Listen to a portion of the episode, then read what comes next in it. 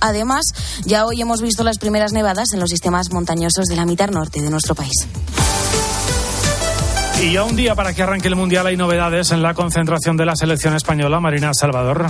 Pues tiene que estar a punto de aterrizar en Doha el lateral del Barcelona, Alejandro Valde, que se sumará a la concentración tras la baja de Gallá. La federación ha confirmado hoy en rueda de prensa de Azpilicueta que será él el que atenderá mañana los medios tras el entrenamiento. El entrenamiento de hoy se ha unido Marco Asensio al grupo, la única ausencia la de Hugo Guillamón, que se ha entrenado en solitario. Esta tarde hay más partidos en segunda división y los podrá seguir desde las 4 de la tarde en tiempo de juego. A las 3 de la tarde, la clasificación del Gran Premio de Abu Dhabi. Luis Hamilton pendiente de si será o no sancionado al haber adelantado con bandera roja en pista. La carrera mañana a las 2 de la tarde. Y a las 2 de la tarde, hoy, primeras semifinales de la ATP Finals. Djokovic se enfrentará a Taylor Fritz en una semis ya sin representación española. Y en el espejo, la historia hoy de Rosa Margarita Basallo, la abuela del Papa Francisco. Álvaro Real, buenas tardes. Buenas tardes, pero antes de nada, Guillermo, ¿a ti quién te enseña a rezar? Bueno, pues eh, supongo que como a casi todo el mundo, mis padres y también en el colegio, en los Sagrados Corazones también me echaron una mano para pues mira, aprender a rezar. El Papa Francisco fue su abuela y no solo quiero hablar de ella, quiero hablar de, todas las abuelas, de mi abuela máxima, ¿no? Que, que la que veo siempre rezando el rosario. Y son historias que se producen día a día, por todos lados. Y es que son tantas y tantas abuelas que cuidan de sus nietos y le transmiten la fe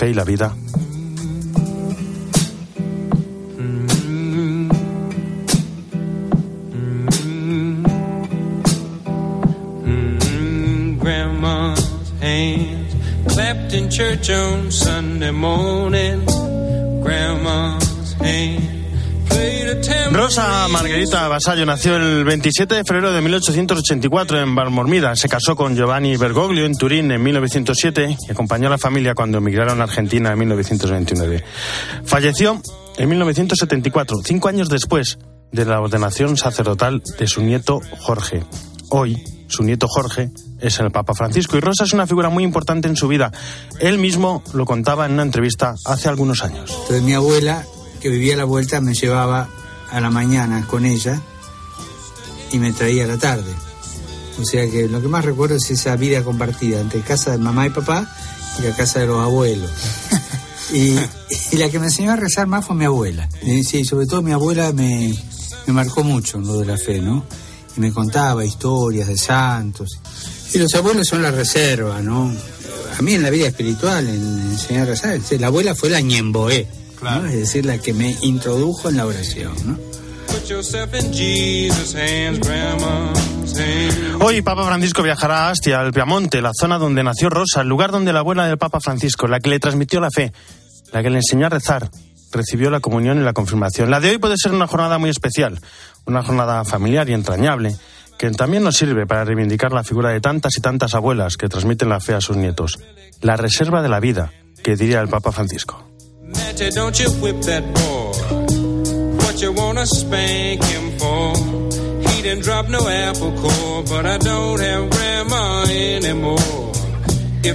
Jesús, aquí están. ¿Cómo estás? Muy buenas tardes. Santos de esta semana. Bueno, pues bueno, hoy concretamente nos centramos en el Evangelio ya de mañana del domingo 34 del tiempo ordinario, que es la solemnidad de Jesucristo, Rey del Universo.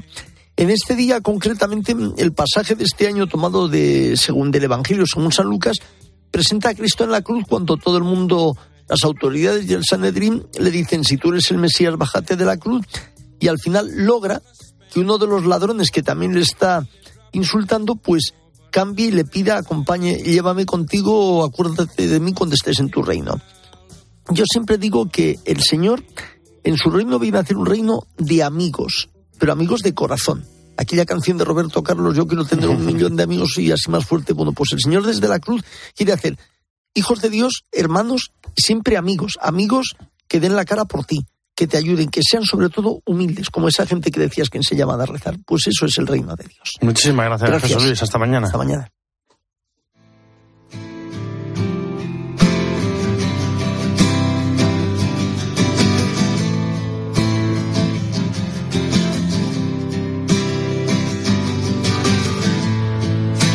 Diana fue violada durante seis meses en un piso de Madrid. ¿Por qué no se pone fin a esta industria? Cristina Sánchez, ¿cómo estás? Buenas tardes. ¿Qué tal Álvaro? ¿Cómo estás? Pues hoy vamos a hablar de las consecuencias de la pornografía más allá de lo que provocan en las propias personas que lo consumen, que son mucho más conocidas. Vamos a hablar de una faceta mm, desconocida, que es lo que provoca en las mujeres que protagonizan esos vídeos. Y lo hacemos gracias a Mabel Lozano y su documental Porno Explotación, presentado en la Seminci de Valladolid y basado en el libro que escribió con el policía Pablo J. Connelly. Vamos a hablar de Alina, a la que amenazaron con hacer daño a su madre, sola y pobre, y a sus hermanos drogadictos si intentaba escapar o no obedecía a las órdenes. Fue una entrevista de trabajo, pero la encerraron en una habitación y la mandaron cambiarse de ropa. Cuando entró en la sala a rastras, una veintena de hombres con máscaras la estaban esperando, mientras la cámara se acercaba para grabarlo todo. Ellos, anónimos, habían pagado por vejar a una mujer y no tenían ni que registrarse siquiera ni hacerse una analítica. En esta ocasión eran alrededor de 20, pero en este tipo de violaciones pueden llegar a ser 100. Ella, eso sí, tenía su cara bien visible.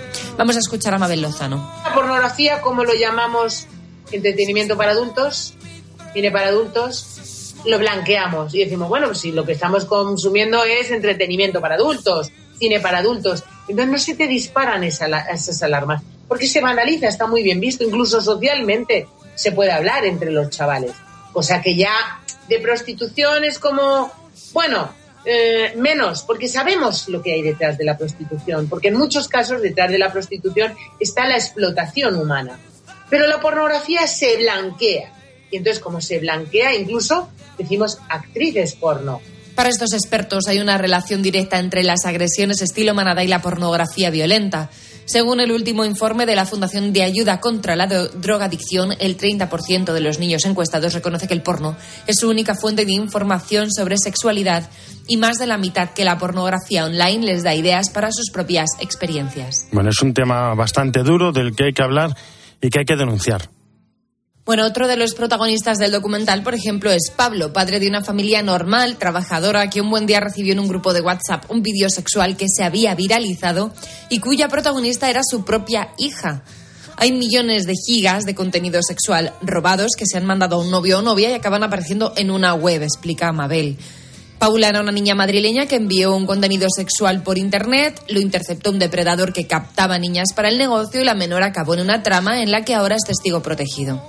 Hay que decir a los chavales que no compartan contenido sexual, dice el policía. No tenemos formación digital, lo que significan estas tecnologías a nuestro alcance y qué implicaciones tienen. El policía que acude a dar charlas a colegios constata que muchas veces los chicos mm, creen que todo esto es inocuo y nada más lejos de la realidad. Diana se enamoró de un chaval que terminó encerrándola en un piso de Gran Vía en Madrid, donde estuvo seis meses sin ver la luz. Ella fue a hacer una entrevista para ser camarera, pero un explotador cambió el rumbo de su vida y cada día la violaba varias veces para grabar escenas porno. Explotación sexual, trata y pornografía son tres delitos relacionados y la pornografía es otra forma de explotación sexual. Nos escuchamos, Álvaro, la semana que viene. Hasta la semana que viene. Muchas gracias, Cristina. A las 2 y 13, una hora menos en Canarias. 62 obispos de la Iglesia Católica en Alemania se encuentran en Roma de visita al Limina Apostolorum. Como no podía ser de otra manera, se ha hablado del camino sinodal en curso en Alemania. Eva Fernández, ¿cómo estás? Buenas tardes. Muy buenas tardes, Álvaro. Qué difícil y a la vez qué bello es, ese trabajo, ¿no? De escucha y de diálogo y qué importante, Álvaro, que, mm, que se quiera realmente escuchar, ¿no? Es, esto es muy importante, ¿no? Ayer, ayer viernes los obispos alemanes mantuvieron una mm, encendida reunión a puerta cerrada con altos cargos de la curia del Vaticano para reflexionar juntos que concluyó con una declaración conjunta que la Santa Sede hizo pública ayer por la noche. ¿no? Y esta mañana, eh, en la rueda de prensa, los obispos alemanes han querido dejar muy claro que para ninguno de ellos el cisma es una opción, que se sienten católicos, eh, que seguirán siendo católicos y que, mm, y que quieren seguir siendo una iglesia sacramental, mm, pero lo quieren ser de otra manera, ¿no? Eh, en, este, mm, en este contexto, Álvaro, creo que es muy importante recordar que hace menos de dos semanas, en referencia a esta deriva que, que está tomando el camino sinodal alemán, el Papa mismo avisó que Alemania ya tiene una gran y hermosa iglesia evangélica, ¿no? Y y que por ese motivo mm, mm, no quiere que sea otra, mm, quiere que sea una iglesia católica a la manera católica, ¿no? También el Papa entonces alertó del riesgo de caer en discusiones periféricas que alejan de lo esencial de la fe y del Evangelio. Entonces, como bien decías, eh, lo que ha quedado claro tras esta visita Limina es que se abre ahora un nuevo cauce de diálogo oficial con el Vaticano que mm, eh, está intentando que se afronten las cuestiones con mayor mm, serenidad, mm, sobre todo tras esta, tras esta visita. Se establecen nuevos eh, canales de diálogo, pero los obispos alemanes sí que eh, mantienen sobre la mesa las propuestas y las decisiones del camino sinodal alemán. Este camino, también para que no tengamos duda, es distinto del sínodo de los obispos que estamos celebrando, la Iglesia Católica. Se trata de un proceso que ellos iniciaron en el 2018 a raíz de la crisis de, los abusos, ¿no? Eh, y que mm, el Vaticano lo que les ha propuesto es que todas esas discusiones que están teniendo dentro, pues las incluyan dentro del sínodo de, de, la Iglesia Católica para intentar mantener siempre la unidad. Y de hecho, Álvaro, creo que es importante subrayar las palabras del cardenal eh, Parolín, ¿no? Eh, que ha sido bastante explícito al subrayar las preocupaciones que suscita este camino sinodal, señalando el riesgo de mm, realizar reformas de la Iglesia y no en la Iglesia, ¿no? Por eso es tan importante mantener el vínculo de comunión y, de amor que une a los obispos entre sí y con el Papa. Bueno, pues habrá que ir viendo cómo se desarrolla todo más cercano. Lo que tenemos esta tarde, Bergoglio, digo, Papa Francisco, va a visitar a su prima segunda en Asti. Es un encuentro privado, pero algo sabemos, ¿no? Hombre, algo sabemos como que ya el primo Giorgio, porque así es como se refiere tanto Carla como los otros cinco primos que, que, van a estar reunidos esta tarde. De hecho, ahora mismo, en estos instantes, el Papa Francisco está comiendo en casa de Carla, de su prima Carla, espléndida con sus 90 años recién cumplidos, eh, que además debe de llevar bastantes días preparando la comida porque mm, estaba deseando sorprender al Papa con esas especialidades piamontesas que, em, con las que el Papa ha crecido, porque sus abuelos, has hablado de, de, esas raíces familiares al inicio de, del espejo, qué bonito como, como lo que ha recordado Álvaro, pues em, bueno, pues que el Papa va a disfrutar hoy una tarde de familia que ya venía, ya llegaba el momento, porque es la primera vez que en estos casi diez años de pontificado el Papa se reserva unas horas de su tiempo para realizar un viaje eh, y para estar un día de familia. Mañana ya contaremos lo que hará el Papa, que celebrará misa por la mañana en la Catedral de Asti, pero también mañana queda la segunda parte, porque hoy no habrá tarta. La tarta será mañana. Al finalizar el almuerzo familiar, pues Álvaro. Aquí lo contaremos. Muchas gracias, Eva. Hasta mañana. Un abrazo, buen sábado a todos.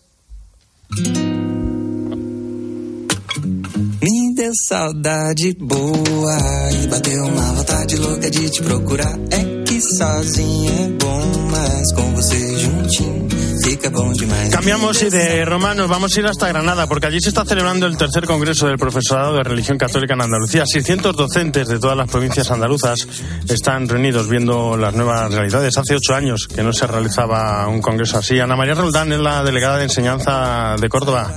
Ana María, ¿cómo estás? muy buenas tardes. buenas tardes, muy bien. Muchas bueno, gracias. Esta mañana el presidente de la Comisión Episcopal para la Educación y la Cultura, Monseñor Carrasco Ruco, hablaba de identidad y misión del profesor de religión en el siglo XXI. ¿Cómo debe ser el profesor de religión en este, como llaman, cambio de época? ¿Qué os ha comentado? Bueno, pues nos ha, sido, ha sido precioso y ha puesto el, nivel adecuado a este congreso y a este encuentro de profesores de religión.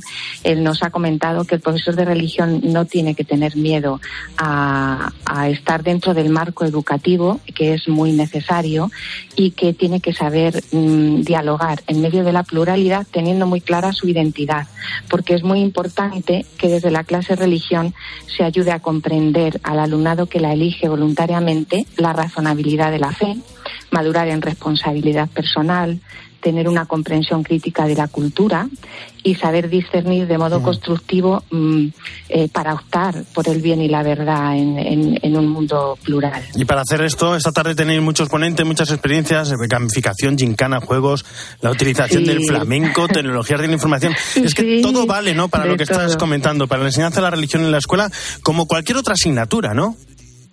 Sí, efectivamente.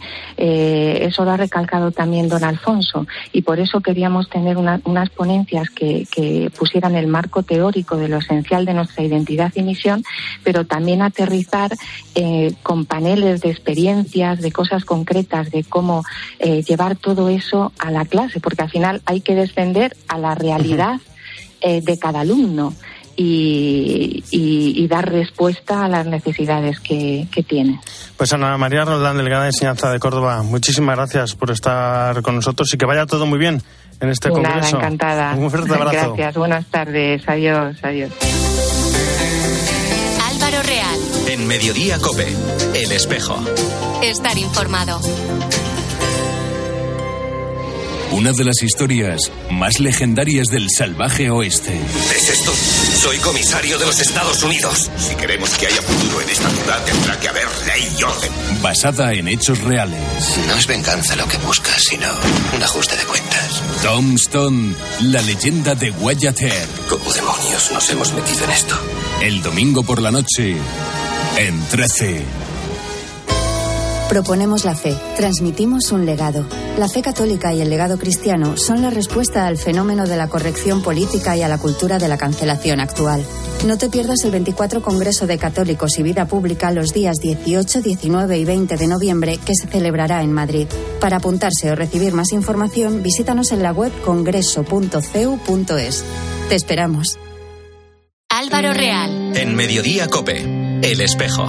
Estar informado.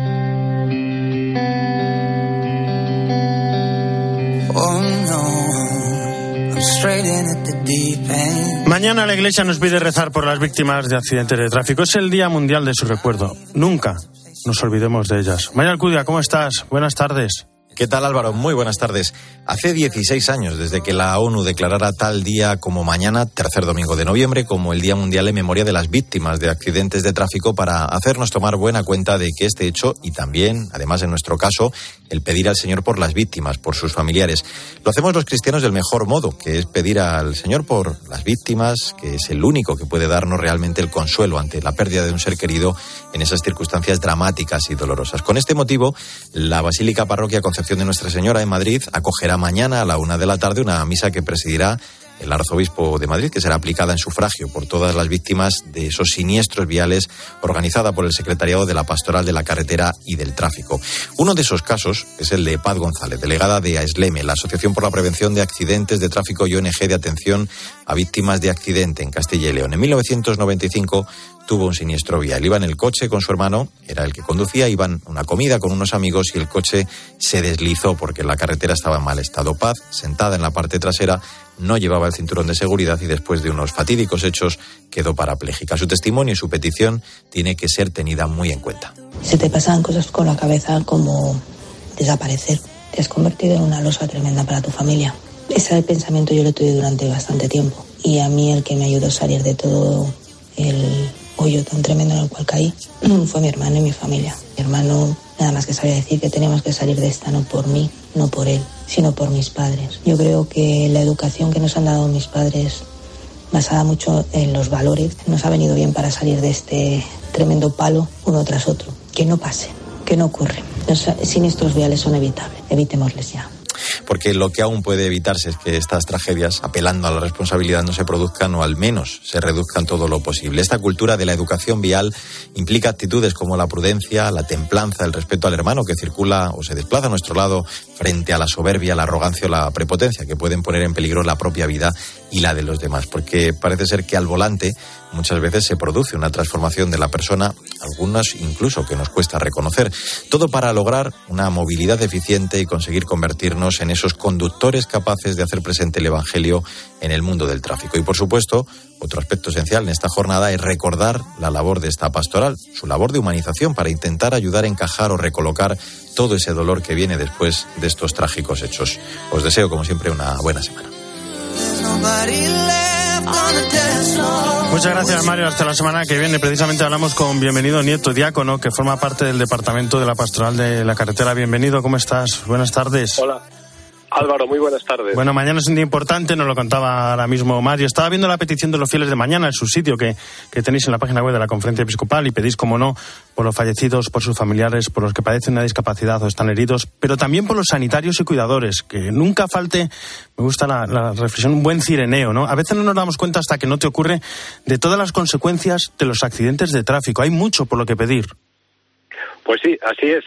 Y la verdad es que es la suma de todos los que primero son los que se enteran, se, se alertan, para que luego después acudan y una vez que ya ha acudido policía, bombero y el sanitario de urgencias, pues viene una etapa muy dura para muchos, para personas que han quedado con una discapacidad y por todas esas personas que día a día, fisioterapeutas, médicos, traumatólogos, velan para que esas personas tengan una calidad de vida.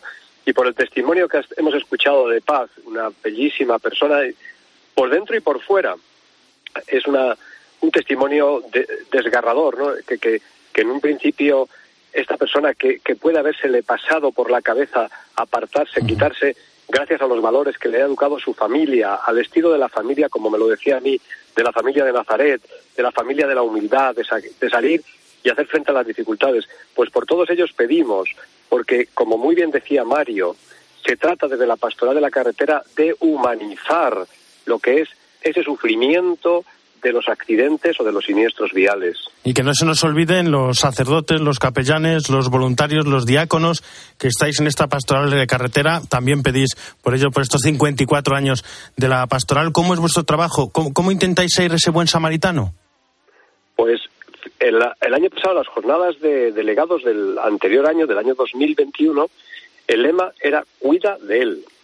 El Papa Francisco nos remitió a la dirección, a, a la, la, conferencia episcopal, a la dirección de, del Departamento de la Pastoral de la Carretera, una cosa muy bonita que nos decía y nos venía a animar para que sigamos perseverando en el cuidado de la vida.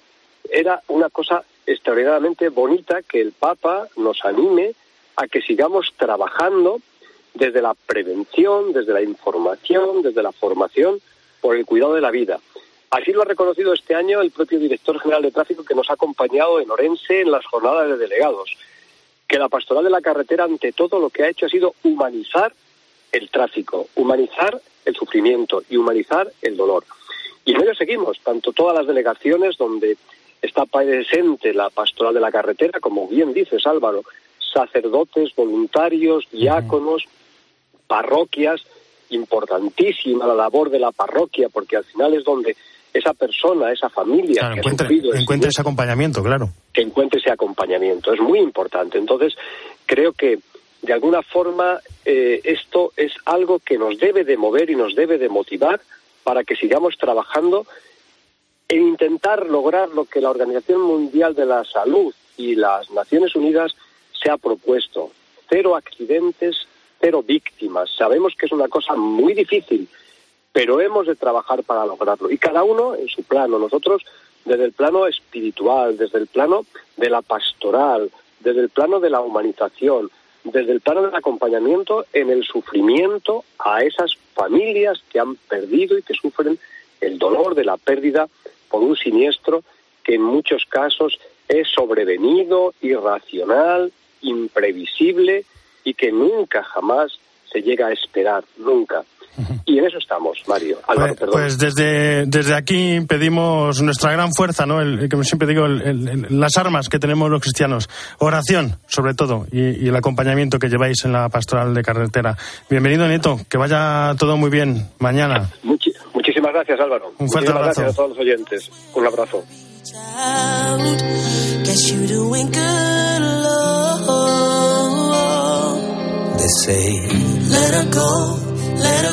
En la producción Jesús Luis Sacristán, en control técnico Cinta Molina. Y en control central José María Orihuela.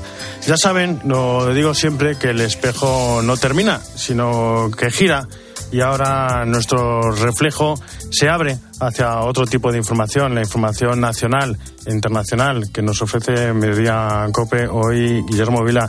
Guillermo, ¿cómo estás? Buenas tardes de nuevo. ¿Qué tal Álvaro? Buenas tardes. ¿Con qué vamos hoy? Pues mira, vamos con toda la polémica en torno a esa ley del solo sí es sí. Vamos a contar las reacciones políticas, muchas que se han ido produciendo en las últimas horas. Y oye, ha llegado el frío y el nieve a algunas zonas de nuestro país. Enseguida lo contamos todo en Mediodía Cope.